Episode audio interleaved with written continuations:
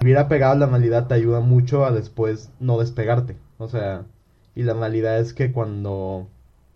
Em, cuando los sueños te impiden seguir tus cosas, se convierten en excusas. O sea, este... No hacer las cosas del día a día porque son tus sueños. Este... Es una de esas cosas. O por ejemplo, sentirte mal emocionalmente y que tu excusa para sentirte mal emocionalmente y no hacer las cosas es que te sientes mal. Suena muy redundante, pero es usual. Hay una manera que puedes verlo representativamente y es que usualmente cuando estás hablándole a alguien lo estás volteando a ver. O sea, parece una, un dato muy poco importante, pero cuando estás juzgando, este, eh, juzgando justamente, no lo volteas a ver, sino que le estás hablando. O sea, lo importante no es si lo estás viendo, es que estás hablando y escuchando. Y en un plano más real, para saber cuando estás juzgando justamente, es cuando estás juzgando a ti mismo, desde su perspectiva. O sea, esto de juzgar justamente es abandonar tu identidad y por tanto, cuando juzgas a alguien justamente, te estás juzgando en la forma en la que tú actuarías siendo él. Un pensamiento que suena triste pero que es bueno es que todo se acaba y no todos duramos, o sea, no somos permanentes en, en lo que hacemos con los demás, ajá. Entonces yo lo descubrí diciendo de la gente se va a ir y las cosas se van a acabar. Entonces lo mejor que yo puedo hacer ahorita es que cuando las cosas acaben y cuando no haya una manera de sobrellevar lo que está sucediendo, eh, que tengan la conciencia de que hay alguien, o sea, que hubo eh, en algún momento este gente que se inspiró a combatir. Entonces yo lo descubrí con esta persona porque le empecé a dar mucha confianza. O sea, eh, no juzgar a alguien es parte importante para que confíen en ti pero juzgarlos justamente es una parte para que confíen más aún en ti. Este. Y esto lo descubrí mediante una expresión eh, después de ayudar a esa persona y que eh, me lo agradeciera, llegué como una conclusión extraña o como una este, idea en general de cómo llamo esa etapa. Este, yo escribo cartas, eh, va, a parecer que es una salida de tema completamente.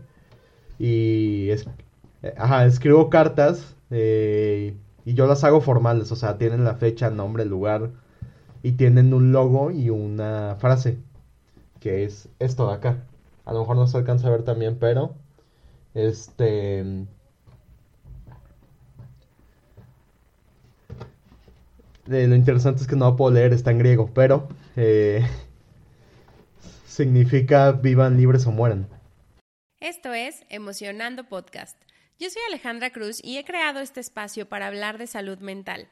La intención es poder hacerlo desde distintas perspectivas, alrededor de la historia y del mundo. Y para ello, cada semana entrevisto especialistas y conocedores que nos comparten sus prácticas y conocimientos para fortalecer la salud mental. Aquí encontrarás recursos para integrar a tu día a día, así que si quieres aprender conmigo sobre salud mental, este espacio es para ti. También quiero aprovechar para compartirles que ya nos encontramos activos en varias plataformas e invitarlos a ser parte de la comunidad en Spotify, quiero pedirles su apoyo para que nos ayuden a que esto se expanda, que es uno de mis más grandes sueños para el 2022 y pueda llegar a más personas. La manera de hacerlo es calificando el episodio. Entonces, ayúdenos por ahí en Spotify a calificar el episodio. También nos pueden escuchar en Apple Podcast para aquellos que prefieren esa plataforma y también pueden ver el canal en YouTube que ya también está disponible. Hacia YouTube les puedo pedir por favor que se suscriban esto con la intención de que puedan saber en el momento en el que ya están disponibles los episodios y puedan ver las entrevistas grabadas en video. También YouTube me permite poder conectar con ustedes y que puedan escribirme algunos comentarios y yo también pueda responderles de manera personal. Y las otras dos plataformas en las que estoy son Instagram como arroba emocionando podcast Ahí les estoy compartiendo contenido, particularmente en los episodios, les mando algunas infografías y algunos tips clave para que puedan eh, integrar ciertos recursos a su salud mental. También de pronto me pongo creativa y les comparto por ahí algunos pensamientos que, que me llegan durante la semana. Y por último, tenemos el newsletter donde cada mes les comparto artículos relacionados con salud mental. También la intención es seguir creando y creciendo esta comunidad. Entonces también pueden suscribirse. Esto es en Substack. El newsletter lo pueden encontrar como Emocionando Podcast y se los dejo anclado en la cuenta de Instagram donde también lo pueden buscar. Cada jueves se, hay nuevos episodios, cada jueves tenemos nuevos especialistas, cada jueves tenemos nueva información y pues bueno, espero que disfruten el episodio de hoy. Hola, bienvenidos otro jueves de Emocionando. Hoy tengo un invitado muy especial, es Gabriel Gutiérrez, va a estar platicando con nosotros. Bienvenido Gabriel, Emocionando, ¿cómo estás? Hola, eh, muchas gracias. Eh, muy bien, ¿y tú? Todo muy bien, muchas gracias. Gracias por, por aceptar el poder platicar con nosotros y, por aquí con, la audiencia de lo que es este, emocionando. Creo que va a estar bien enriquecedora la, la plática. Y quería justo empezar a ver si nos puedes platicar un poquito de ti. Cuéntanos. Eh, bueno, mi nombre es Gabriel Gutiérrez Campos. Soy estudiante de cuarto semestre de preparatoria. Eh, tengo orientaciones al arte en general, em, pero también me gusta aportar cosas emocionales con lo que produzco. Ok. Oye, cuando te refieres a, este tema de aportar cosas emocionales, eh, ¿cómo, lo traduces? O sea, ¿cómo se ve? Em, pues eh, van, tengo muchas maneras de expresar cosas emocionales. Por ejemplo, hace poco, o sea, en general mis amigos reciben mi apoyo de mí de manera muy abstracta. Porque usualmente siempre tienes amigos que son, te dan soluciones a los problemas o eh, apoyo emocional, o sea, estar presentes. Y como yo siempre me muevo en esas dos barreras, pero no siento que ninguna las haga tan bien, este, me voy a un campo más de apoyar mediante a eh, inspirar y resolver dentro de la mente, o sea, em, por ejemplo, hay alguien que me dice que soy muy abstracto a la hora de ayudar a la gente, porque yo usualmente no trato, este, yo no trato cosas concretas, yo trato emociones, eh, sentimientos o pensamientos. Y en general, este, mis amigos me han dicho que soy una persona que inspira porque tengo muchísima iniciativa. Entonces cuando yo trato de ayudar a los demás, trato de tener mucha iniciativa y trato de ayudarlos a concebir sus pensamientos. Oye, ¿y desde hace cuánto tiempo has notado que esto es como algo que te caracteriza? Em, fuertemente yo creo que inicios de preparatoria, pero desde siempre había una que otra persona diciéndome que yo era una persona cálida. O sea, que mi aura era de, comodidad. O sea, que proporcionas eso, como que haces sentir a la gente cómoda. Ajá, en su momento, o sea, ahorita lo siento más como que los incito a hacer cosas. O sea, cosas buenas, obviamente. ¿Y de qué forma los incitas? O sea, eh, me, me acuerdo cuando tenía tu edad y para mí en ese entonces mis amigos eran lo más importante, ¿no? Pero en el, en el Inter, y justo lo, lo, que decías, o sea, a quien te acercas a preguntarle muchas veces en, en, esta edad es más a los amigos que a tu familia o que demás, ¿no? Eh, en el Inter, pues como que todos estábamos, me acuerdo, en, la misma, en el mismo tema de descubrirnos y no siempre los consejos o no siempre la ayuda pues era como uno esperaba o como uno quisiera. Y, tú justo mencionas que, que, todo esto lo haces de una forma tal vez más profunda, que, está como súper interesante el cómo puedes traducirlo emocionalmente a sentimientos y pensamientos, que a veces son cosas en las que no, te, no, no, no, no, todo el mundo se clava. Este, ¿Cómo lo haces? ¿Cómo se los compartes? Eh, pues eh, primero el hay que entender ciertas cosas de que para inspirar a alguien es entender a alguien, o sea, em, dentro de toda la empatía que puedes tener, este, es todo lo que puedes inspirar a alguien. Em, cuando yo inspiro a alguien generalmente eh, es hablando desde su campo y desde sus sentimientos y no desde los míos. O sea, em, apropiarse del sentimiento de otra persona te ayuda a solucionar sus sentimientos. Em, y lo que suelo hacer es que doy discursos abstractos o expreso cosas muy abstractas, pero que se orientan a la realidad. Por ejemplo, tengo amigos que terminaron relaciones de muchos años. Eh, y querían volver a esas relaciones de muchos años. No, o sea, la mayoría de relaciones amorosas. Este. Pero una realidad que yo aprendí también. Em, yo le dije a uno de mis amigos esta sensación porque lo llegué a entender. Em, que viéndolos desde su punto de vista, él vivía aferrado a la esperanza de que pasaran cosas, o sea, de todavía poder obrar. Em, y cuando me puse sus sentimientos desde mi perspectiva, eh, pues obviamente cuando aconsejas a alguien o cuando estás diciéndole qué hacer a alguien, tienes que decir cosas duras que no le van a gustar. Entonces, em, la cosa que yo hice fue decirle que todo lo que ya había hecho eh, fue inútil. No había realidad en la que él hubiera. que las cosas hubieran salido bien libradas y que no va a haber realidad donde las cosas fueran como él quisiera. Que, toda, que toda la esperanza se perdió y todas las batallas se perdieron. Este suena muy poco conciliador, pero la realidad es que muchas de mis influencias es que vivir apegado a la realidad te ayuda mucho a después no despegarte. O sea, y la realidad es que cuando... Em, cuando los sueños te impiden seguir tus cosas, se convierten en excusas. O sea, este... No hacer las cosas del día a día porque son tus sueños, este, es una de esas cosas. O por ejemplo, sentirte mal emocionalmente y que tu excusa para sentirte mal emocionalmente y no hacer las cosas es que te sientes mal. Suena muy redundante, pero es usual. Sí, como que tiendes a eh, entrar en ese círculo. Ajá. Entonces lo que yo hago con mis amigos es ayudarlos de un campo abstracto, pero que pueden usar en su vida real. O sea, no basta solo con dar soluciones y decir y estar presente, basta con pelear con los sentimientos internos, o sea, o no llevarte tan mal con ellos. O sea, es un, una forma en la que puedes ayudar a los demás que a mí me sirve es esa.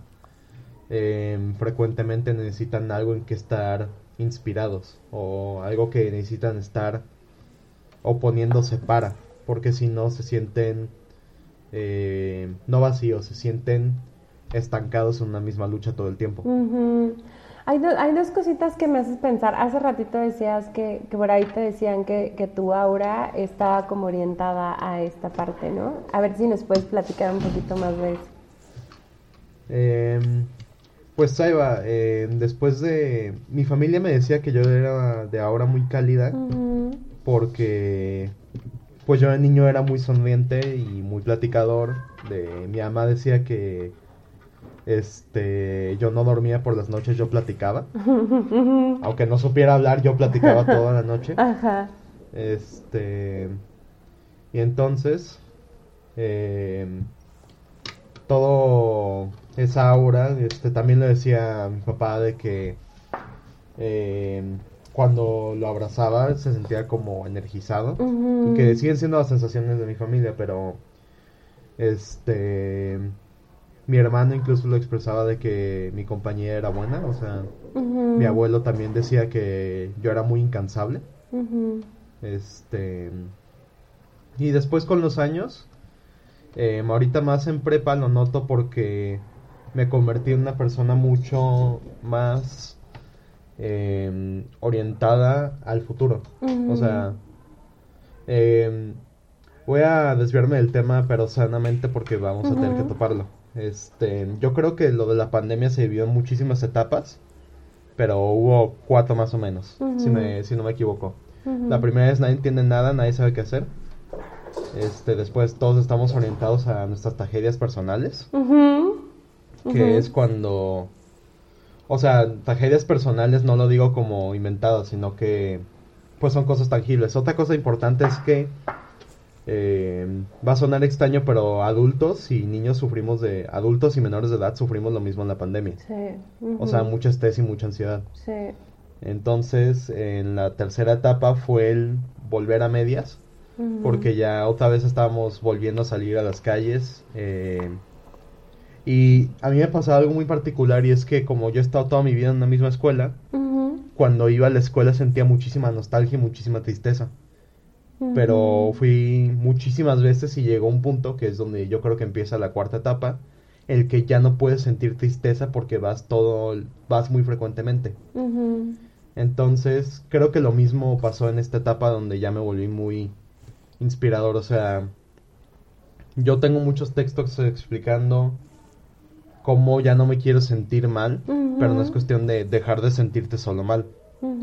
Eh, es decidir empezar a hacer cosas para dejar de sentirte mal. Entonces, cuando yo hacía esas cosas, yo empecé... O sea, usualmente cuando te sientes mal necesitas como un tiempo de recuperación. Sí. Este, pero yo en lugar de recuperarme, eh, o sea, de quedarme quieto, empecé a hacer cosas como escribir, eh, dibujé un par de cosas también, eh, y además hablaba mucho con mis amigos porque llegó un punto de la pandemia, yo creo que el más fuerte, que fue cuando ya habíamos regresado y volvimos a otra vez a Como virtual. Ah, ajá. Ajá. Entonces, el punto más fuerte de la pandemia es que ya nadie tenía nada para apoyarnos mutuamente, ya nadie se sentía bien, ya nadie tenía palabras para inspirarse unos a otros. Este, entonces, eh, pues lo mejor que puedes hacer es eh, hacer cosas para que los demás se ocupen. Entonces, lo que mis amigos me dicen es que yo todo el tiempo estoy tratando de hacer algo o de, tengo una orientación clara a algo. Este. Y que desarrollo muchas ideas y muchos planes. Entonces dicen que eso es lo que a mis amigos los incita. Que. Por ejemplo, un amigo me dice a mí que tengo muchísima madurez emocional por un tema que tuvimos, pero que más por. Este. Mis convicciones. O sea, eh, ese amigo se sentía terriblemente mal por una situación que yo estaba viviendo paralelamente, pero a mí no se me notaba. Y no es porque yo lo ocultara, es porque yo tenía la convicción de que no me iba a dejar de estar por eso. Entonces, como lo que constantemente inspira a los demás de mí, es yo creo que no me dejo, este, no pierdo todo lo que soy. O sea, mi mentalidad es de que ya una vez estando en el vacío, lo único que puedes hacer es seguir yendo para arriba.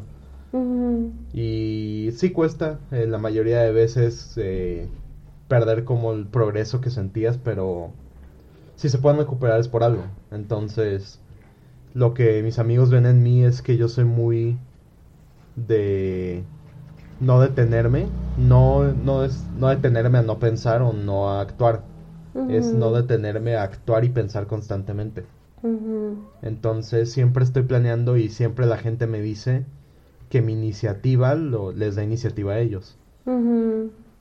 Sí, o sea, que hace poquito, Lo que dices Ajá. de inspirar, ¿no? O sea, como que es lo que te reconocen. ajá, hace Ujú. poquito un este amigo tenía querían resolver una situación y yo estaba totalmente externo a su situación, o sea, yo no tuve por qué haberme involucrado, pero yo tenía algo que le pude haber ayudado a él. Este, entonces que también me pudo haber beneficiado a mí. Y yo preferí dárselo a mi amigo porque yo no lo iba a utilizar tanto, disfrutar tanto como él lo pudo haber utilizado. Y entonces mi iniciativa le dio iniciativa a él. O por ejemplo, eh, la mayoría de mis amigos quiere dedicarse a algo artístico y de reconocimiento. O sea, esto de hacer este transmisiones o así.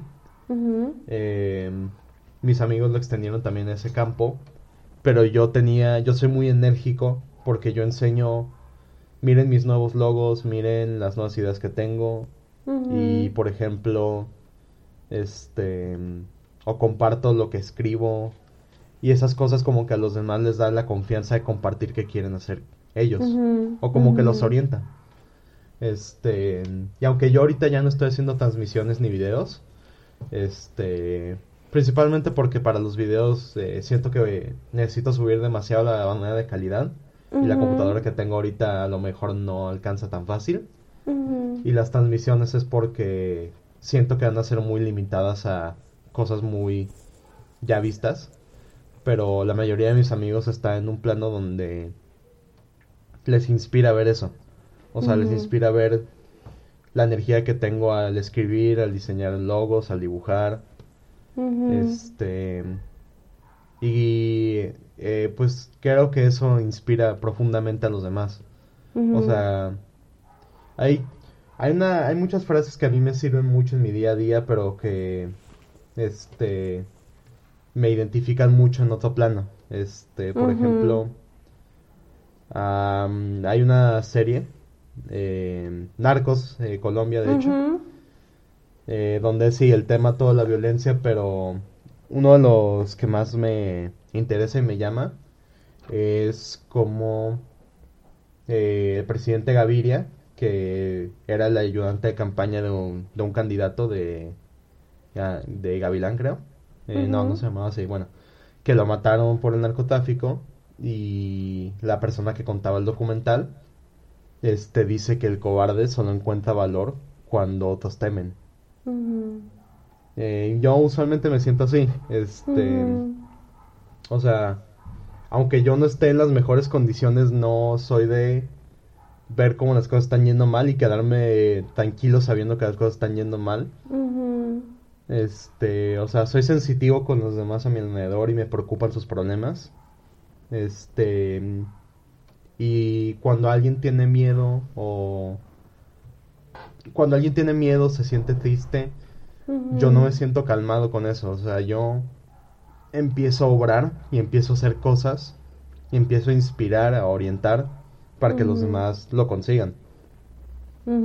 Sabes que estaba, no sé mucho de esto, pero a, a lo mejor te, te hace ahí como sentido. Estaba escuchando, ya van dos o tres personas que, que también como que en este mundo de auras o de la- las formas en, en donde han podido como desarrollarse, hablan de, de seres em- que son muy empáticos, de hecho los llaman de empaths. Y lo que he escuchado de ellos, porque pues, son dos chicas que precisamente se, se o sea, se ex- explican esta parte de las personas que somos empaths, sufrimos mucho con lo que hay afuera. Y entonces logras conectar con esta parte sensible de una manera muy natural, pero explican prácticamente esto que me estás diciendo, pero no puedes no hacer algo al respecto.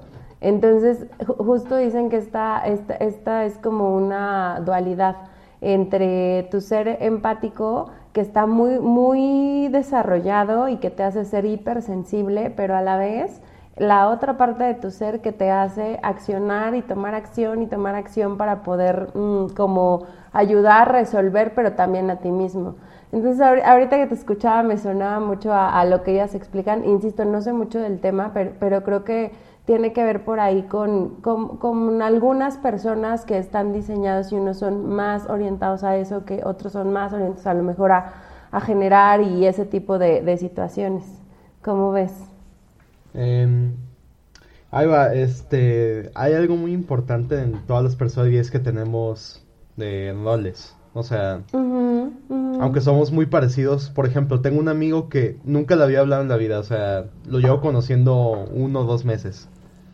Y resulta que compartimos la misma personalidad psicológica, creo que el mismo signo zodiacal, este, compartimos, este, las mismas aficiones sin querer.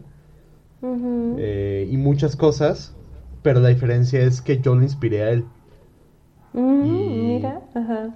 Siento que yo creo que hay muchos roles, pero puedes simplificarse en tres: los que se dedican a obrar, eh, los que se dedican a este vivir las obras de los demás y los que inspiran y los que hacen que los que obren quieran obrar y que los que viven quieran vivir.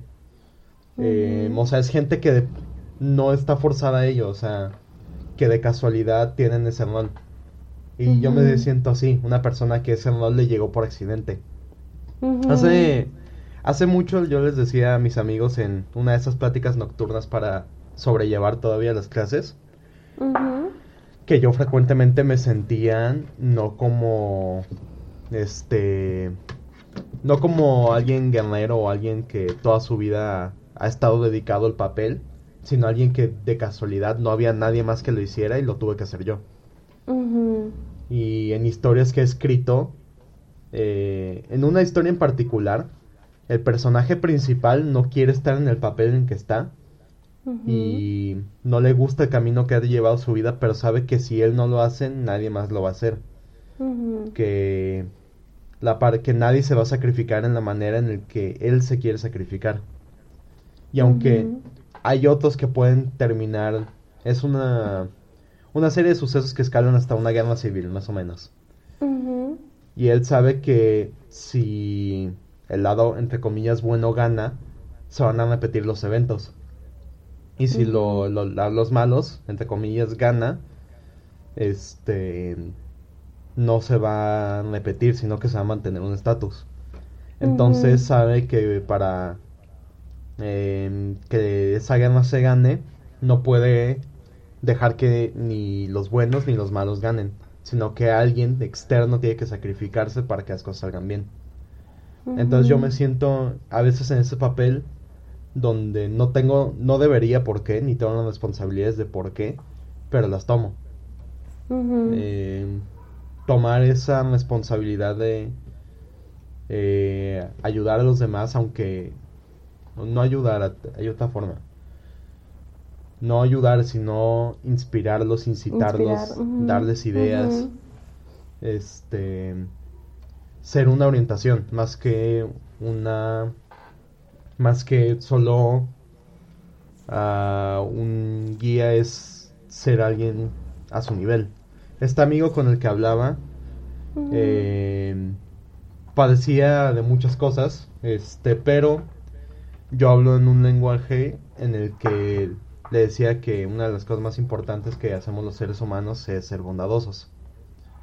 Eh, se trata más de cómo, o sea, de la, nuestra bondad se extiende más al campo de, este, de en el momento. Y una de las mentalidades que yo tengo es que no puedes ayudar solo en el momento. O sea, la gente no puede depender de ti. Es como uno de esos pensamientos generales. Este, les tienes que dar herramientas para que ellos puedan desarrollarse, para que si un día faltas ellos puedan pelear contra las cosas que, ajá, que los pueden detener o lastimar.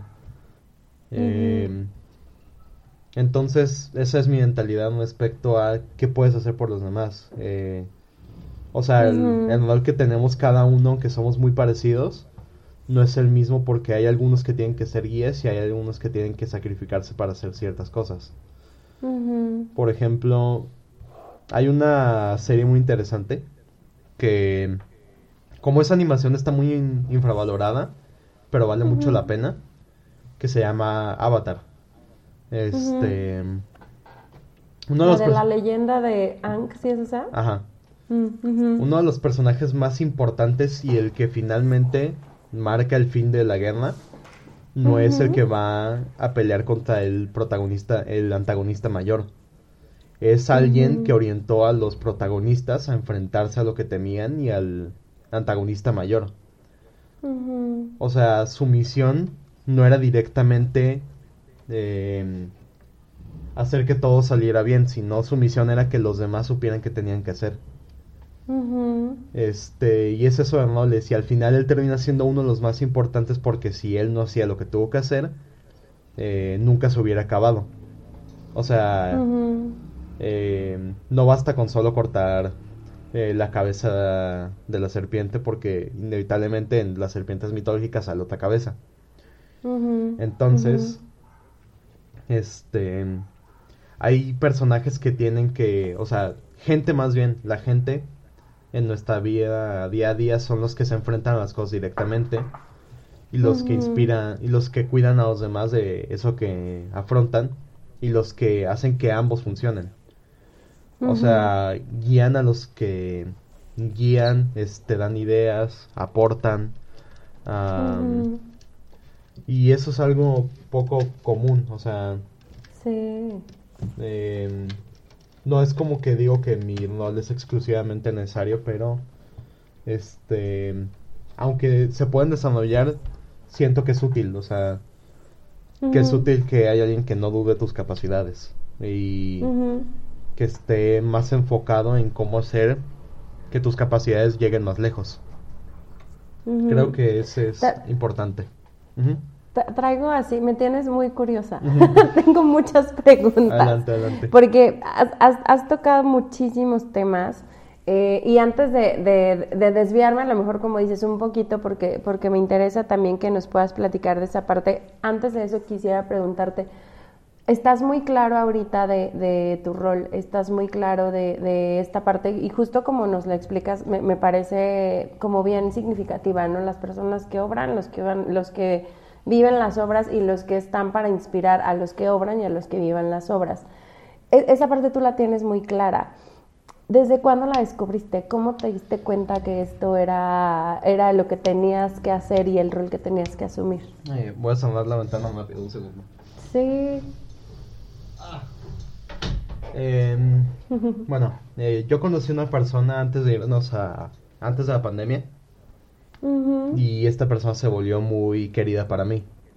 Em, y esa persona tenía muchos miedos, muchas limitaciones, muchos problemas de confianza. Em, y cuando, lo descubrí porque otra vez el cobarde toma valor cuando ve que los que quiere temen. Este. Entonces, em, yo al ver eso, eh, pues me inspiré para saber que. Eh, porque yo en ese momento tenía una persona que hacía paralelamente, o sea, que buscaba paralelamente lo mismo. Quería apoyar a alguien. Este pero yo sentía que no era la manera correcta porque la persona a la que quería apoyar siempre iba a depender de él. Este. Y yo sé que eso no es correcto porque la gente tiene que poder pelear sus propias batallas. Porque.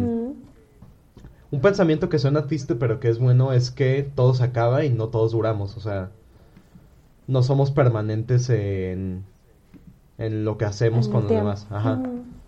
Entonces yo lo descubrí diciendo de la gente se va a ir y las cosas se van a acabar. Entonces lo mejor que yo puedo hacer ahorita es que cuando las cosas acaben y cuando no haya una manera de sobrellevar lo que está sucediendo, eh, que tengan la conciencia de que hay alguien, o sea, que hubo eh, en algún momento este gente que se inspiró a combatir. Entonces yo lo descubrí con esta persona porque le empecé a dar mucha confianza. O sea, eh, no juzgar a alguien es parte importante para que confíen en ti, pero juzgarlos justamente es una parte para que confíen más aún en ti. Este. Y esto lo descubrí mediante una expresión eh, eh, después de ayudar a esa persona y que eh, me lo agradeciera, llegué como una conclusión extraña o como una este, idea en general de cómo llamo esa etapa. Este, yo escribo cartas, eh, va, a parecer que es una salida de tema completamente. Y pero no. escribo cartas y yo las hago formales, o sea, tienen la fecha, nombre, lugar, y tienen un logo y una frase, que es esto de acá. A lo mejor no se alcanza a ver también, pero este se ve se ve un poquito más el logo, pero la frase, a ver, léenos qué dice porque no, esa no se alcanza a ver. lo interesante es que no puedo leer, está en griego, pero eh, Ah, ok. significa vivan libres o mueran. O sea, suena fuerte, pero este si no, no, pero es muy real. Si no estás dispuesto a vivir tu libertad, eh, no deberías estar dispuesto a vivir. O sea, si no estás dispuesto a afrontar las cosas que vas a tener desde el punto de tu libertad, eh, eh, ¿cómo no vas a tener el coraje? Si puedes enfrentar las cosas que tienes ahorita, ¿cómo no vas a tener el coraje de vivir libre? Y el logo que tengo significa, tiene nombre y así eh, es como, un amigo me dijo, parece sectario, yo ya sé, pero no es tan enfermo. pero no dice. Eh, el logo significa, tiene nombre y se llama Axis. Y la idea es que las tres líneas, de cada una me presenta algo y el mambo otra cosa. El mambo del centro me presenta la unión de la línea de abajo que es la vida o nosotros que siempre estamos yendo hacia un lado, las cosas buenas y las cosas malas. Este y que en conclusión el Axis me presenta que no importa en qué circunstancia tan terrible estés, siempre tienes como la unión contigo mismo. O sea, las cosas terribles no detienen que vas a seguir avanzando. Y aunque y en esas circunstancias inclusive siempre vas a tener fuerza. Eh, el Axis me presenta la unión de que puedes seguir combatiendo las cosas aunque te sientas muy cansado. Esa este idea o ese esa representación es solo recordarte de que íntegramente lo que necesitas eres tú y nunca perder conciencia de quién eres tú y qué quieres tú. Sí, que, y que muchas veces, o sea, me, me, me encanta que lo digas porque no sé, como que creo que muchas veces en el camino de la vida, o sea, decías hace ratito, adultos y adolescentes y niños vivimos lo mismo en la pandemia. En, en este camino de la vida, en, en, la parte ya que te va llevando como a la vida adulta, como que es más fácil perderte de ti mismo. Y, y, justo esto que nos lo explicas, que, que, que pareciera sonar abstracto, pero no es muy fácil de entender creo que, creo que es justo este, punto que mencionas. O sea, al, final, esta conexión que tenemos con nosotros que a lo mejor decides olvidar o no le prestas atención por muchos años, eh, que, hoy, que hoy tú justo la tienes como muy, muy clara, es lo que en el futuro te regresa a ti mismo y a esta tranquilidad, a esta calma, a esta paz, a esta salud y a este a, este motivo de vida. Yo, yo, yo creo que iría como, como más en ese, en ese sentido. Te iba, ya otra vez tengo mil notas, pero te iba, te iba a decir dos cositas. Una, que si me puedes repetir esto, esto que nos has estado compartiendo, que el cobarde toma valor. Eh, ah, el cobarde toma valor cuando ve a los demás que temen. Este. Cuando ve que los demás temen. Ajá que, esto nos explicabas que es un poco lo que, lo que tú has sentido y cómo has tomado también este, este rol para inspirar, ¿no? Y el otro que quisiera ver si me lo puedes explicar más a detalle porque me, me voló la cabeza y me quedé ahí como detenida. Hablabas sobre la confianza y cómo no juzgar es, es algo que puede generar confianza, pero también mencionabas otra vez una parte como de juzgar o ser más crítico también genera confianza cómo, cómo esto que pareciera dual justo aporta a, que las personas te tengan confianza. Eh, ahí va, frecuentemente estamos en, o sea, otra vez de nuevo los papeles donde somos juzgados o estamos juzgando. Em, y usualmente nos juzga gente más inteligente o, que ellos se creen o se sienten más inteligentes o se creen más, eh, más capaces de juzgarte. Y cuando juzgas te crees más capaz de juzgar y eh, a los demás. Este, pero cuando no juzgas, no le das permiso a una persona de que se equivoque. O sea, la, porque cuando todas las opciones son correctas, pues no importa qué haga, o sea, este, no va a mejorar y no va a crecer y no va a aprender. Entonces lo más importante de para que alguien confíe en ti no es no juzgarlo, es juzgarlo justamente. O sea, no eres un ser humano más excepcional por juzgar a alguien, ni eres un ser humano menos excepcional por ser juzgado. Este, la gente confía más en ti cuando sabe que no los juzgas eh, para castigarlos, los juzgas para ayudarlos. O sea, discernir en sus actos. Este. cuando discernes en los actos de los demás, discernes desde tu pedestal o tu eh, visión del mundo. Pero cuando discernes sin tu identidad, solo puedes discernir desde la empatía. O sea, cuando se trata de, de, entender a alguien más, estás este, únicamente enfocado a solo la, solo la perspectiva de esa persona. Entonces, cuando juzgas a alguien, justamente te desprendes de tus ideas y de tu identidad. Y eso es lo que hace que la gente confíe en ti. Que eres capaz de intercambiar este, tu visión del mundo y tus sentimientos para entender los suyos y para entender su forma de actuar. Eso, ajá. ¿Y cómo, cómo se vería a lo mejor una, una manera en donde estás juzgando justamente? O sea, ¿cómo se siente, cómo se ve? porque me, me, va, me va haciendo mucho sentido también esta parte que nos dices, ¿no? Al final siempre estás jugando este papel, o eres juzgado o estás juzgando y que muchas veces lo haces a lo mejor desde tu propia perspectiva y entonces ahí, ahí a veces te quedas como atorado. Pero ¿cómo se sentiría o cómo se vería o cómo sabemos que a lo mejor este, este, estamos ya juzgando justamente para ayudar a la persona? Eh, hay una manera que puedes verlo representativamente y es que usualmente cuando estás hablándole a alguien lo estás volteando a ver. O sea, parece una, un dato muy poco importante, pero cuando estás juzgando, este, eh, juzgando justamente, no lo volteas a ver, sino que le estás hablando. O sea, lo importante no es si lo estás viendo, es que estás hablando y escuchando. Y en un plano más real, para saber cuando estás juzgando justamente, es cuando estás juzgando a ti mismo, desde su perspectiva. O sea, esto de juzgar justamente es abandonar tu identidad y por tanto, cuando juzgas a alguien justamente, te estás juzgando en la forma en la que tú actuarías siendo él. Entonces, cuando juzgas a alguien, justamente estás juzgando sus actos, pero no su persona. Este, estás juzgando eh, cosas tangibles, cosas que puedes saber.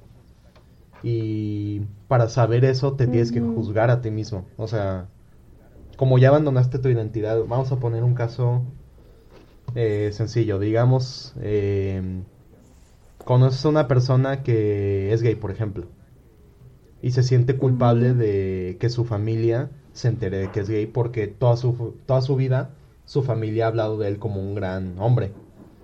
Entonces, si lo juzgas desde fuera, es muy fácil decirle, tú sé libre, tú, ellos te van a querer si de verdad son tu familia.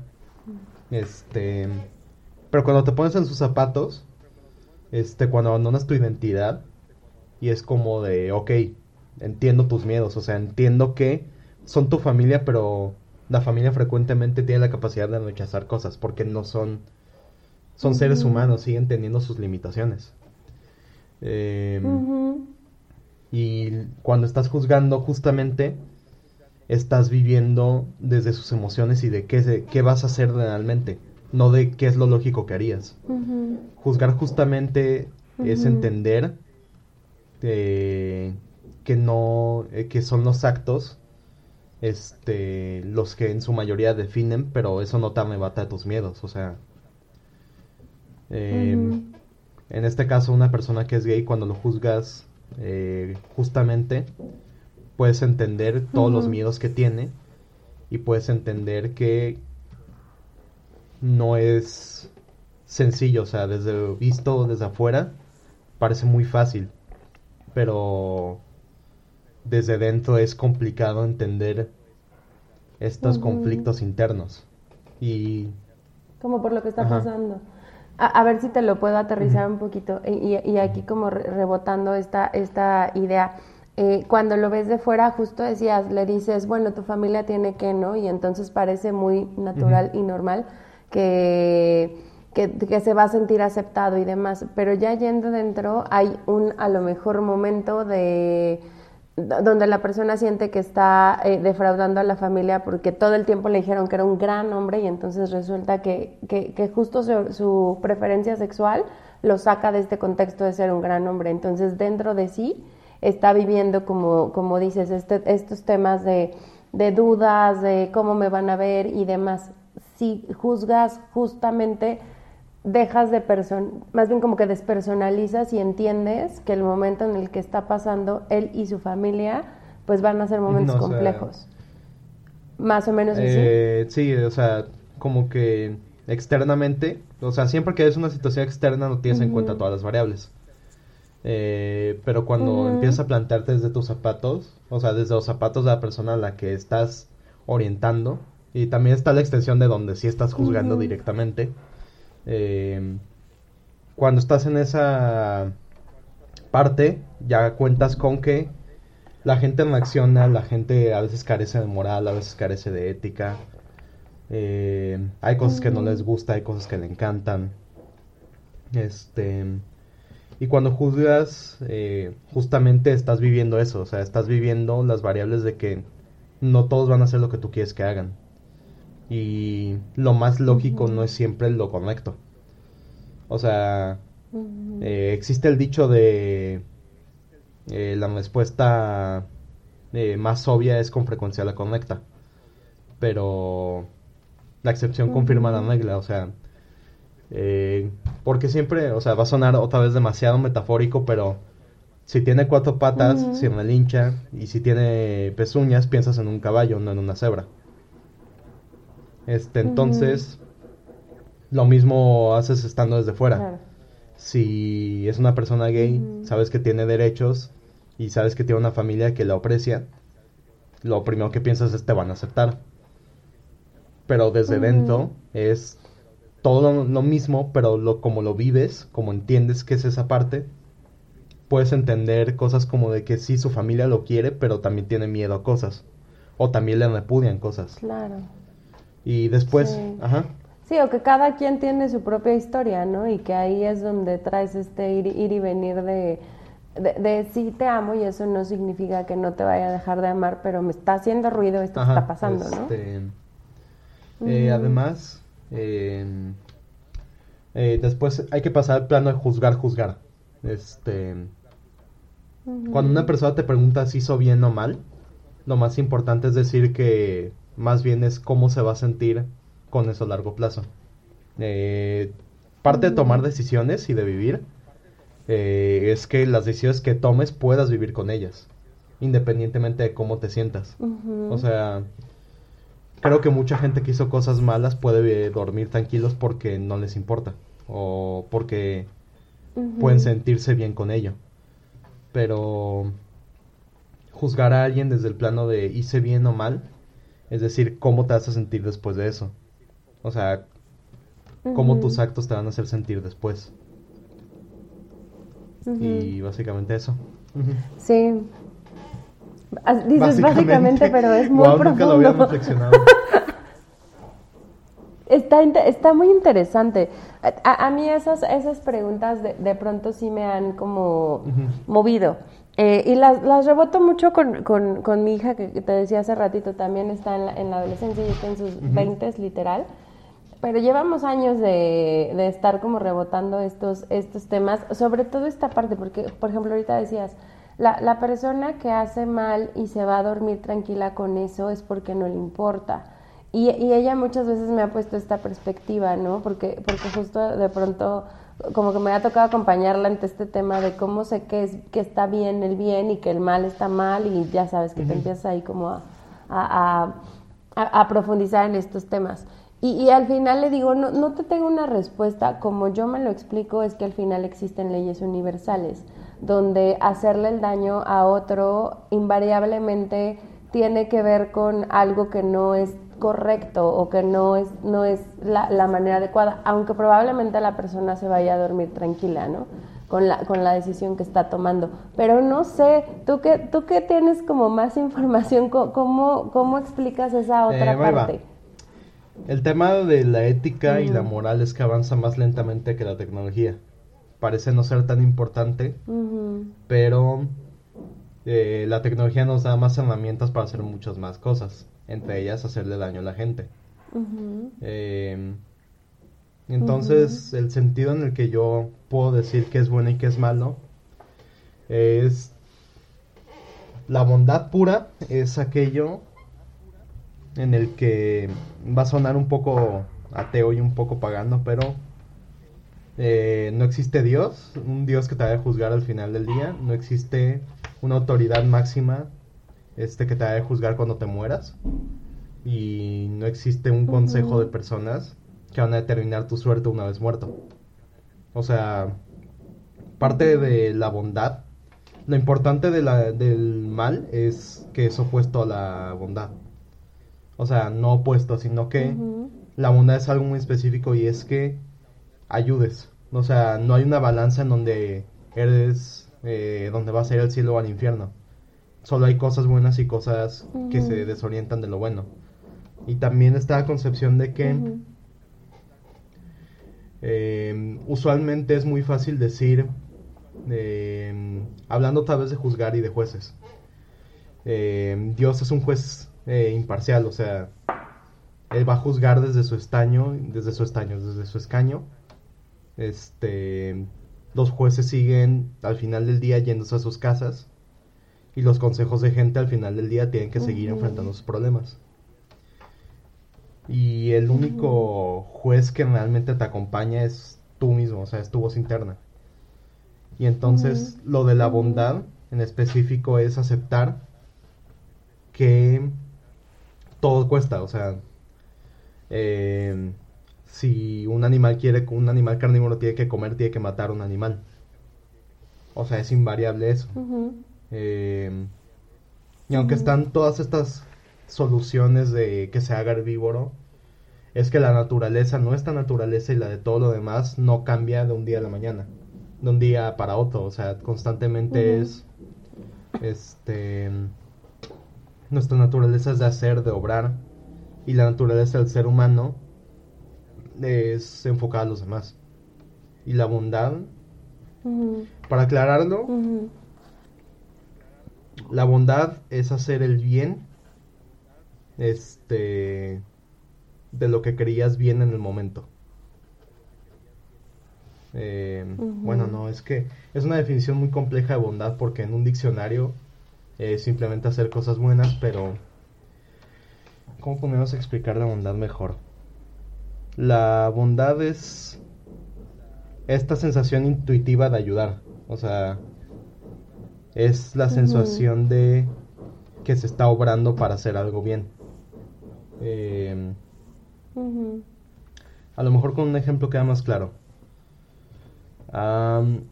es muy sencillo. Este. Existe el dilema del tren. Que es que hay eh, cinco personas atadas a una vía del tren.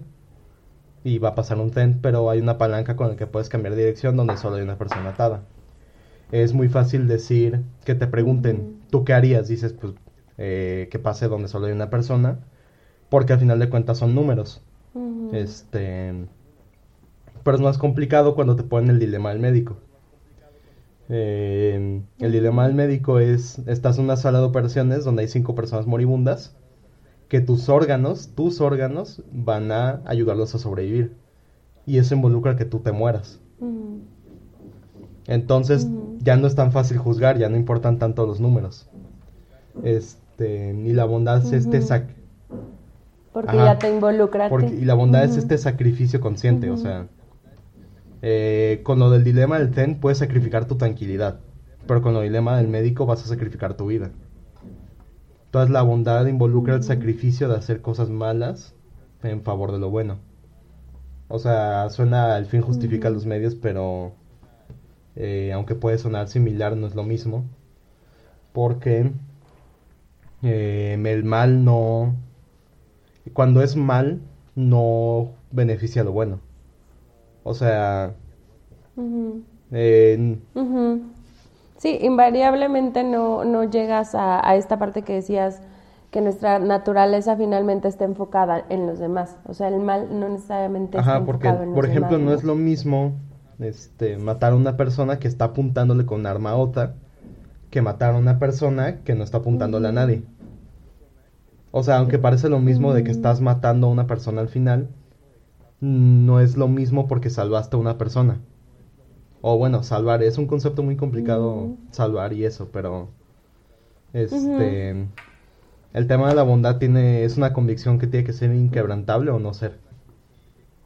O sea, hay otra, como escribo mucho y como reflexiono mucho y como filosofo mucho, desarrollé una frase que habla de la libertad y de todo eso que es eh, la libertad y la justicia, que es eh, la libertad es de quien la vive y la justicia es de quien la imparte.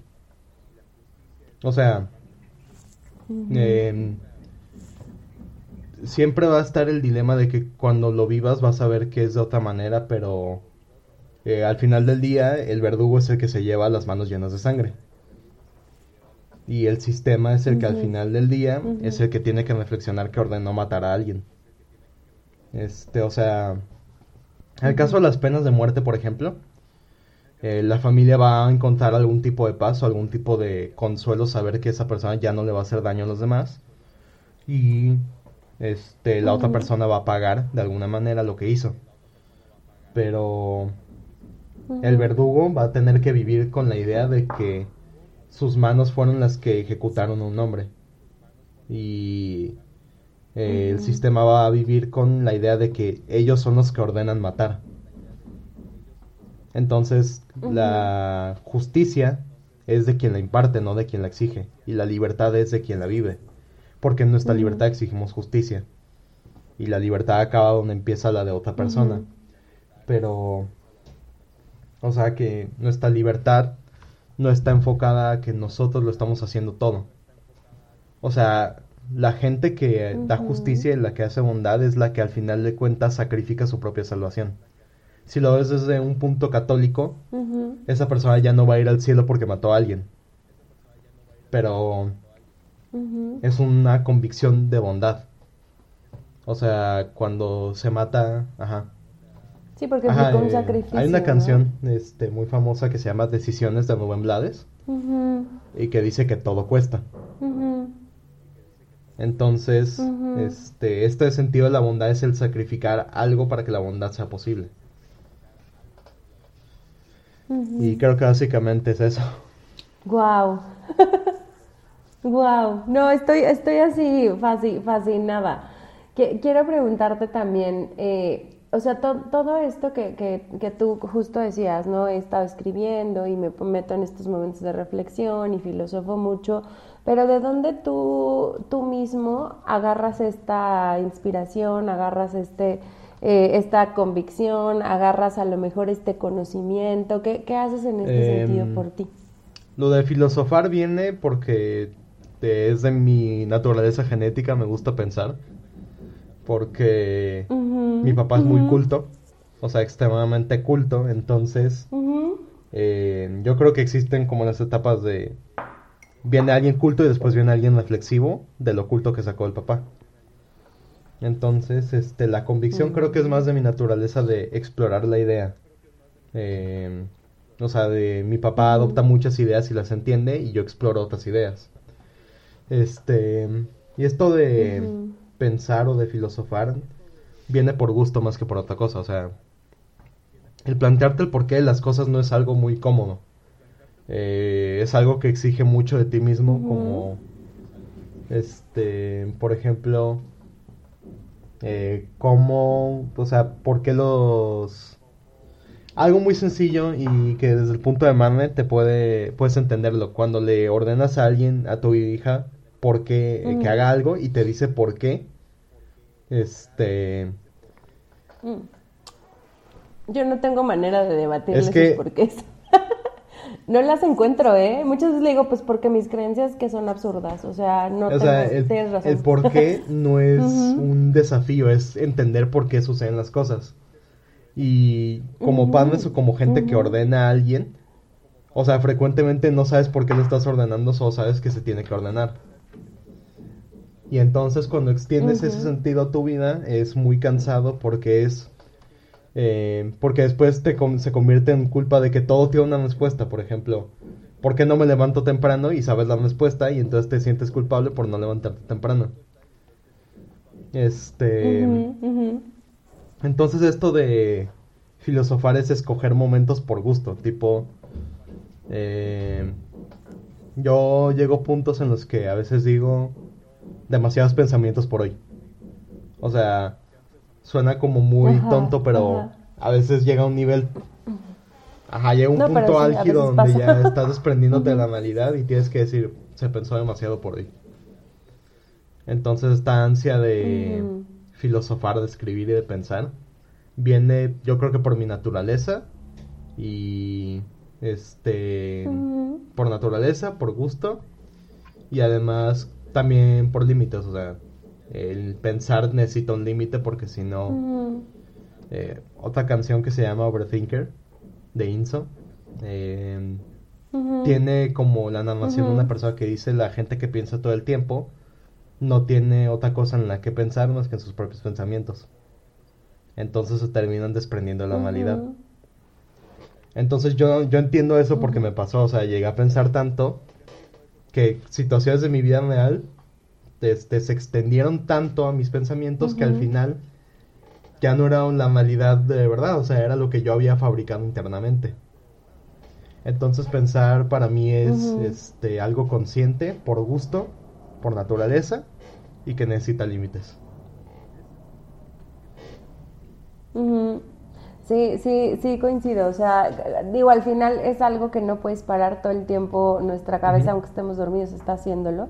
Eh, pero, pero también en algunos momentos me pasado como tú dices, que ya ando yo volando en Júpiter y me cuesta mucho trabajo regresar a aterrizarme. O sea, yo, yo sí ocupo mucho de, de, que alguien me esté ayudando ya cuando ando bien volada que aparte me encanta, este, así como de, híjole, ¿cómo regreso y cómo lo hago en, en, en esta realidad que, que, finalmente es 3D y que finalmente me exige que haga cosas, que tenga responsabilidades, que cubra roles, etcétera, etcétera, ¿no? Pero, pero es, tienes como así toda, muchísima información, pero más que la información creo que la, la, traduces y la explicas de una manera muy sencilla de entender, muy profunda, porque creo que, creo que estos temas, Gabriel, no son nada sencillos. Por, lo menos eh, eh, lo, que he podido palpar, a mí me ha volado la cabeza por años, meses y demás, y de verdad me sorprende que, que estando tan joven tengas esto ya tan, tan, tan aterrizado, te lo admiro muchísimo.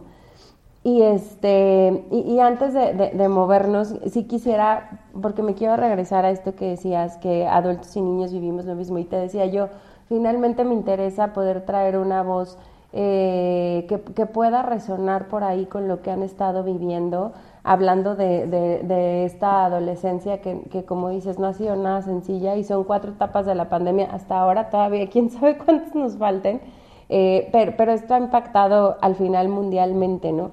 ¿Qué consideras que sería algo eh, que, ustedes como adolescentes necesites, necesiten probablemente los adultos eh, para poderlo llevar cada vez mejor, para podernos como ir entendiendo también cada vez mejor? ¿Qué, qué sería por ahí algo que justo dices, mis amigos ya no están encontrando estas respuestas y estamos sintiéndonos todos mal al mismo tiempo? ¿Qué, ves ahí? Yo desde mi punto de vista me pasó algo muy curioso y fue que en uno de esos mandados de mi escuela de ir a dejar cosas al servicio social, mi papá estaba hablando con uno de sus amigos por teléfono y empezó a decirle cómo se sentía respecto al trabajo, respecto a cómo le influía la vida y cuando colgó le dije, es que te juro que yo te entendí todo lo que dijiste, o sea, te juro que entendí eh, o sea, el estrés de que nunca se acaba, de siempre se, hay algo que hacer, de no sabes cuándo acaba la jornada laboral, este, no sabes si estás, o sea, no siempre tienes las herramientas para encajarlo todo, no estás en el lugar para encajarlo todo. O sea, lo conveniente de estar en la escuela es de que tienes un maestro físico al que preguntarle las cosas.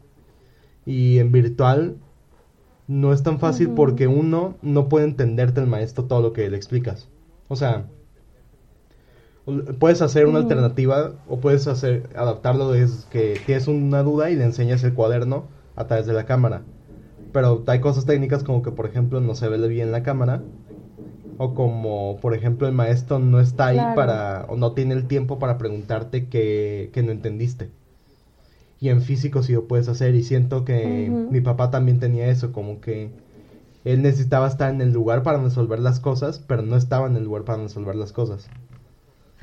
No porque no pudiera, es porque necesitabas estar ahí para coordinar cosas o entenderlas. Y sí, sí, sí. La parte que necesitamos, yo creo que nosotros los niños, de los adultos, es que entiendan que somos iguales, aunque no actuamos igual. O sea, la diferencia entre un adulto y un niño o un adolescente y un niño, en mi opinión, es que los adolescentes somos más emocionales. Creo que es la única diferencia, o sea, eh, a nosotros nos duele más porque no estamos sometidos a un estrés tan constante. Y los adultos siguen, tienen un estrés que normalizan que es, eh, por ejemplo, los que tienen hijos es pagar una casa para que sus hijos tengan un lugar donde dormir, pagar comida, porque ya no se trata solo de ti. Y para nosotros es muy complicado porque antes era preocuparte por entregar tus tareas y usualmente había en ciertos niveles gente que se hacía cargo de ti. Por ejemplo, no tienes que estar tan, eh, o sea, como niño no tienes que estar tan estresado de qué voy a comer hoy. Porque usualmente te daban el dinero y te decían, ah, compra esto o yo había algo de comer. Y ahora es como que o todos estaban demasiado juntos y era este tener demasiado contacto. Y nuestros comportamientos eran de, pues ya no sé si responsabilizarme de mí o no, porque usualmente cuando estabas rodeado de tu familia, siendo niño, hey, tú te sentías que no eras tan responsable de lo que hacías, o sea, te das tus responsabilidades de portarte bien y este cuidarte a ti mismo, ajá, obedecer. Obedecer. Pero cuando estabas en pandemia, como no podías salir, la mayoría de riesgos estaban en la calle. Entonces, ya cuando en pandemia ya no te siente, o sea, en tu casa ya no hay riesgos. Este, y luego lo de cuidar de ti se hace tan inconsciente que cuando lo dejas de hacer, no, no sabes cómo recuperarlo. O sea, este, por ejemplo, yo tengo compañeros que eh, dejaron todo su aspecto personal descuidado. O sea, de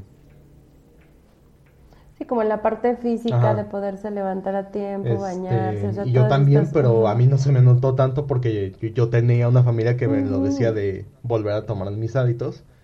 Pero mucha gente fue como, como que se internalizó de, como que necesitaban la rutina de me baño porque mañana voy a la escuela.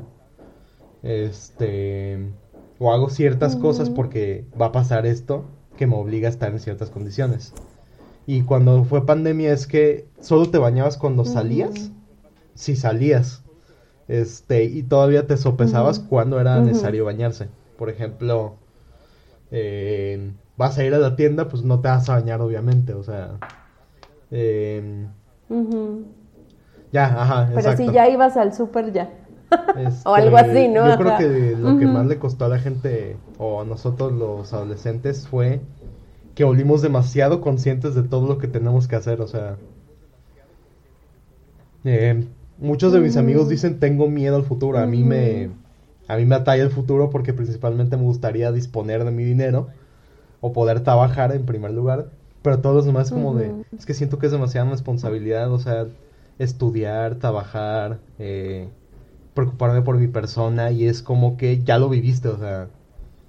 O sea, viviste la parte en donde es, donde estudias, eh, trabajas en tu casa, te mantienes a ti mismo bien, tratas de mantener a tus amigos bien y este tener contacto con ellos.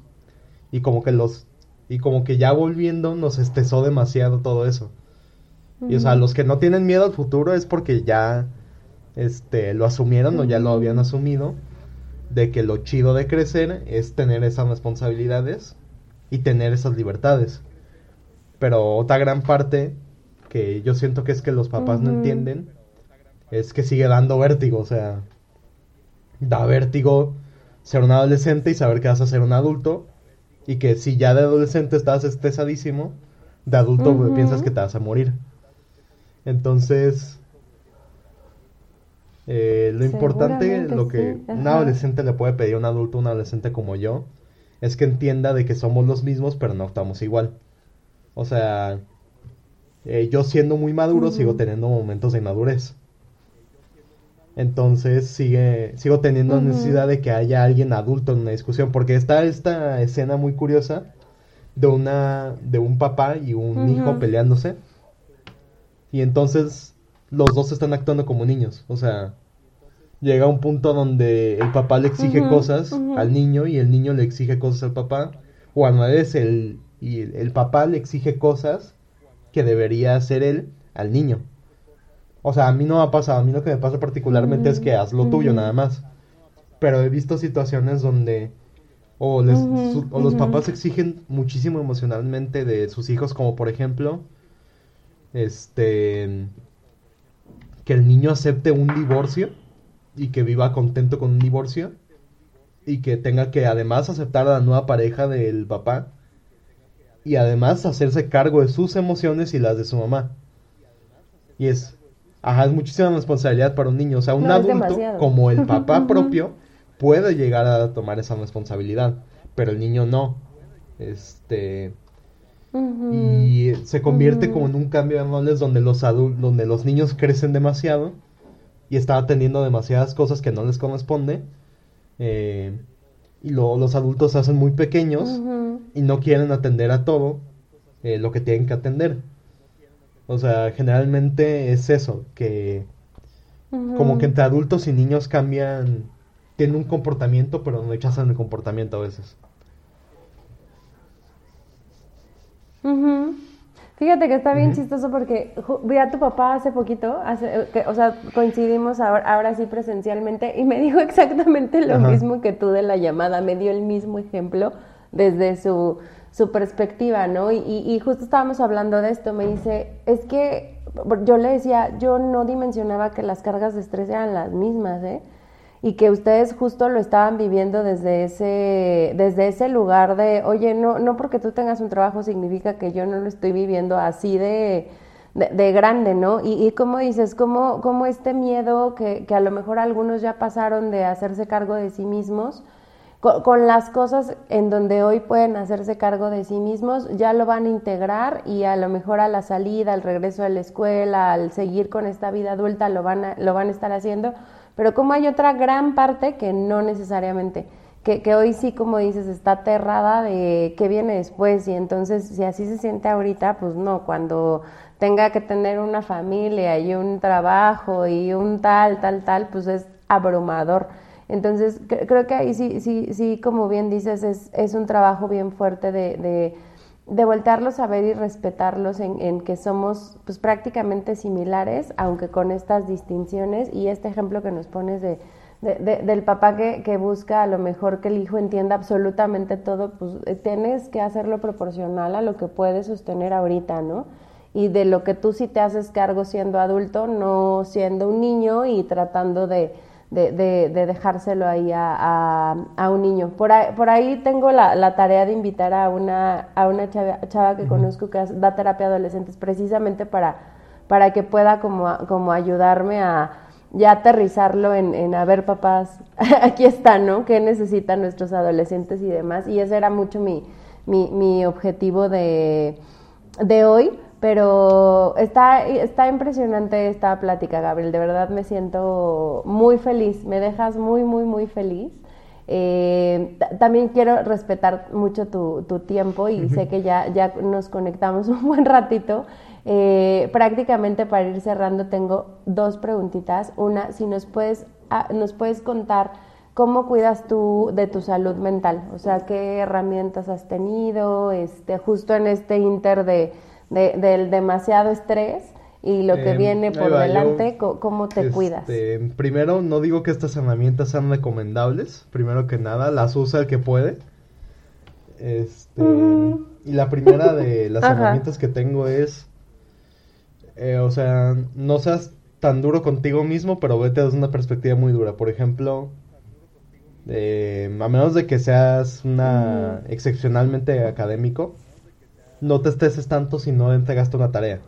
O sea, no dejes de entregar tareas, pero no te estreses tanto. O sea, y luego, eh, otra de las herramientas es de que el peor momento, o sea, lo peor ya te pasó.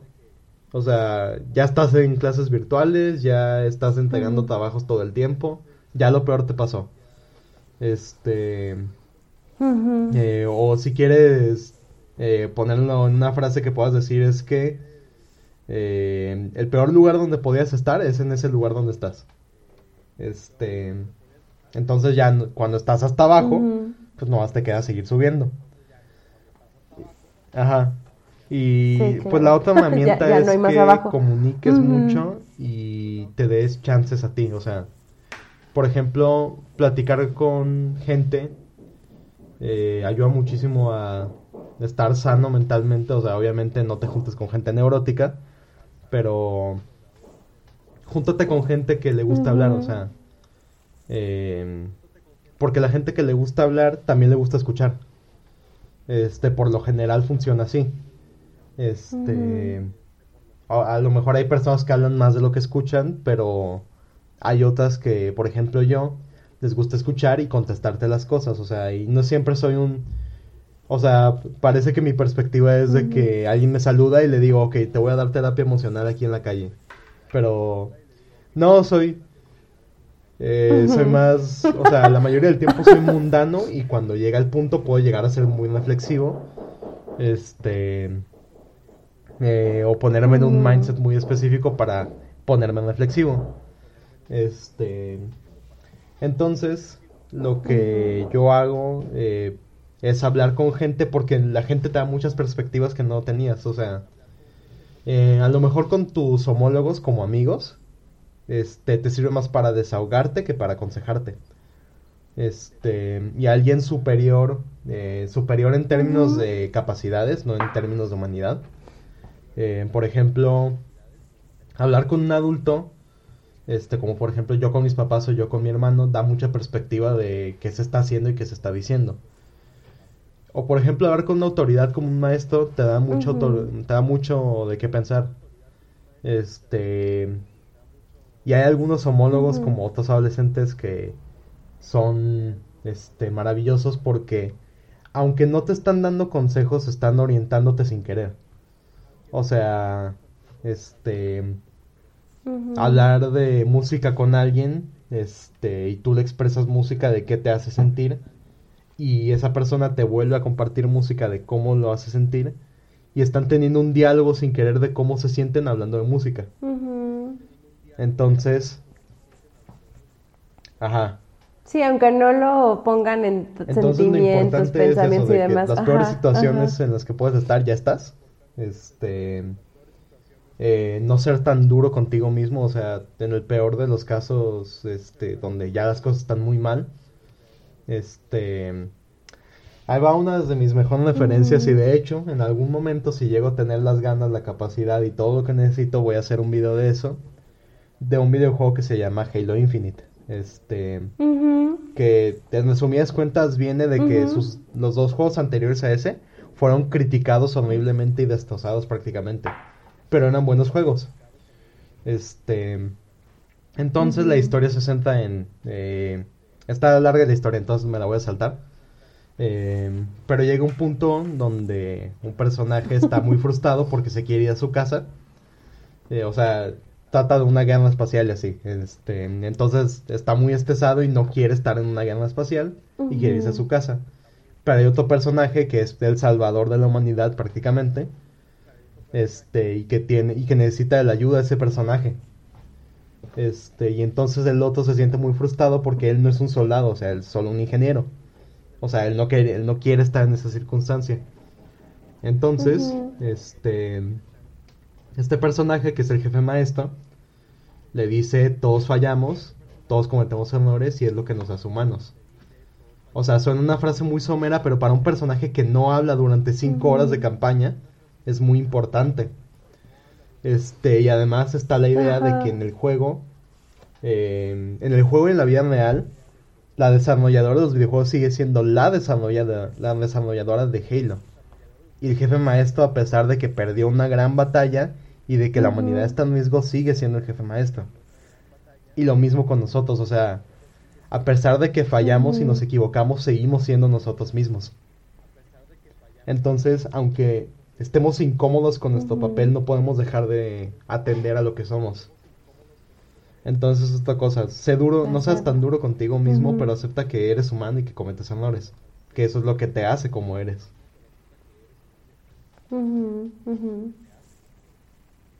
Y que eso es lo que te hace ser humano, ¿no? Muchas veces creo que vivimos, o particularmente a mí, a mí me ha pasado, ¿no? Que vivo tan metida en el no me quiero equivocar, no me quiero equivocar, sin a lo mejor voltar a ver que el equivocarme es el proceso de aprendizaje más natural y humano que existe, ¿no? Y que gracias a mis grandes errores... Hay una expresión popular que no me gusta que he aprendido y he podido evolucionar. Sale en videos de gente, o sea...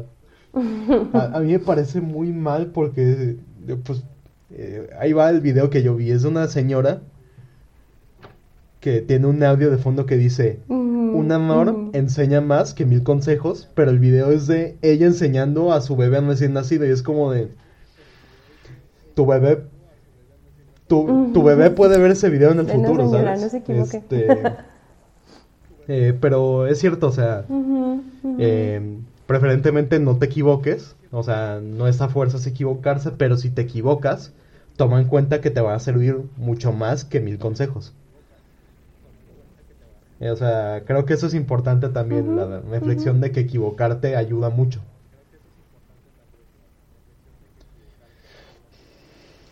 Sí, sí, sí, sí. Súper. Oye, y si alguien quisiera buscarte, ¿quieres compartirnos alguna red personal? Ahí creo, creo que traes algunos planes para hacer en eh, trabajo. Yo creo no sé si quieres aprovechar también. Solo tengo una red social que ya no va a cambiar. Este, porque todas las demás van a estar en remodelación y voy a tener que avisar por ahí este cómo van a estar. Ah, tengo que abrir otra pestaña de otro navegador, un segundo. Este. Sí, si, quieres cuando, cuando tengas también la, ya, ya estas que estás en, eh, remodelando, como esto se va a quedar para la posteridad, eh, puedo ahí como meter también la, edición para poner Yo creo que voy a tardar porque tengo que todavía eh, modificar este mm. imágenes y eso, pero yo uso una aplicación que se llama Discord. Este la idea la voy a poner por el chat de aquí. Este, eh, ya una vez descargan y acceden, pueden buscarme con este nombre. Y tengo eh, una cosa que se llama servidor. Este, donde puedes hablar conmigo y con más gente eh, de este servidor. Entonces, pueden sentirse libres de venir si es que quieren venir este. Y si no, pues está bien, pero estas son las redes que yo creo que ya no van a cambiar. Estoy buscando cómo generar una invitación. Ok. Este. Súper. Eh, ¿Cómo? Me salió un código eh, SS, ¿no? Ah, sí, sí, sí, sí. Sí, ese es ah, cómo me pueden buscar en el por chat la un Código, creo, ¿no? Ajá, ajá. Ay, no tengo. Ajá. Por Discord, ajá. Que yo no lo ubico por, o sea, los de mi generación seguro no van a ubicar. Yo lo ubico por mi hija porque justo juegan videojuegos eh, por ahí, pero la voy a poner también. Una que dure para siempre. Ah, terrible, bueno, este... Pero si no, eh, pueden comunicarse conmigo con ese contacto. Eh, tengo uno que ya no lo puedo cambiar, el correo electrónico. Este... Entonces también lo voy a pasar. eh, y ya pueden eh, contactarme por ahí. Y en por Discord los voy a meter un servidor donde pues aviso cuando voy a hacer stream o cuando subo un nuevo video. Este y ya pueden estar constantes de las cosas que estoy haciendo. Súper. Súper, súper. Oye, y ya ahora sí para, para finalizar, nos, nos has dado hoy como muchísimos mensajes de, de mucho valor, pero que, justo quería preguntarte si tienes un mensaje ah, final para poderle dar a la audiencia. pregunta, este... Creo que eh, voy a volver a una de las cosas que expliqué, que es de, de este logo. Eh, eh, creo que este logo tiene otros dos logos complementarios que uno se llama, eh, también tiene nombre que se llama Alengard, es un pequeño signo que eh, lo estoy buscando, que que dentro de toda esta idea o fantasía que tengo es este logo de acá, el de acá arriba. Em, dentro de toda esa fantasía, mm, Axis es algo que te mejora implícitamente en todos tus aspectos. O sea, de todo lo malo que hay en ti, de todo lo bueno, va a sacar algo. Este, pero Alengard, el signo significa la humanidad o el individuo. Entonces, siempre va a haber una algo o alguien que te haga mejorar implícitamente como un Axis. Entonces, siéntete siempre acompañado en el aspecto de que va a haber alguien a quien puedan recurrir para mejorarte y de que tú eres lo suficientemente especial como para ser ayudado. Entonces, eh, yo creo que la expresión en resumen es que si Allen significa que eres digno de ser ayudado y Axis que eres que puede sacar lo mejor de ti, este puedes expresar simplemente Allen Axis. Y ya es como una, una forma de acordarte de eres suficientemente digno para ser ayudado y siempre va a haber alguien que te va a ayudar. Wow, wow, wow. Muchas, muchas gracias también por compartirnos ese, ese mensaje. Eh, y también por el tiempo. Yo, yo me quedo maravillada con todo lo que platicamos el día de hoy. Me dejas así con mil cosas en la cabeza. Yo creo, creo que ahí coincido contigo en esta parte reflexiva. También me da mucho por, por meterme a la reflexión, pero yo ocupo más tiempo. No, no es una reflexión inmediata, sino como que me van a ir cayendo seguramente los, los 20 en, en, el transcurso de los siguientes días, pero de verdad he disfrutado mucho el poder platicar contigo. gracias por, por todo lo que, lo que nos compartes. Sí se nota así tu, tu calidez, la forma en que, en que te comunicas y todo lo que transmites, creo que es algo súper, súper valioso. Y, y lo que más me da gusto es que pueda llegar y resonar a muchas más personas, a muchos más, no solo adolescentes, sino creo que también a a, quienes lo, necesiten y pues gracias, por aceptar venir el día de hoy a, este espacio. Pues bueno, con esto terminamos el día de hoy. Gracias a todos. Que se cuiden mucho. Bye.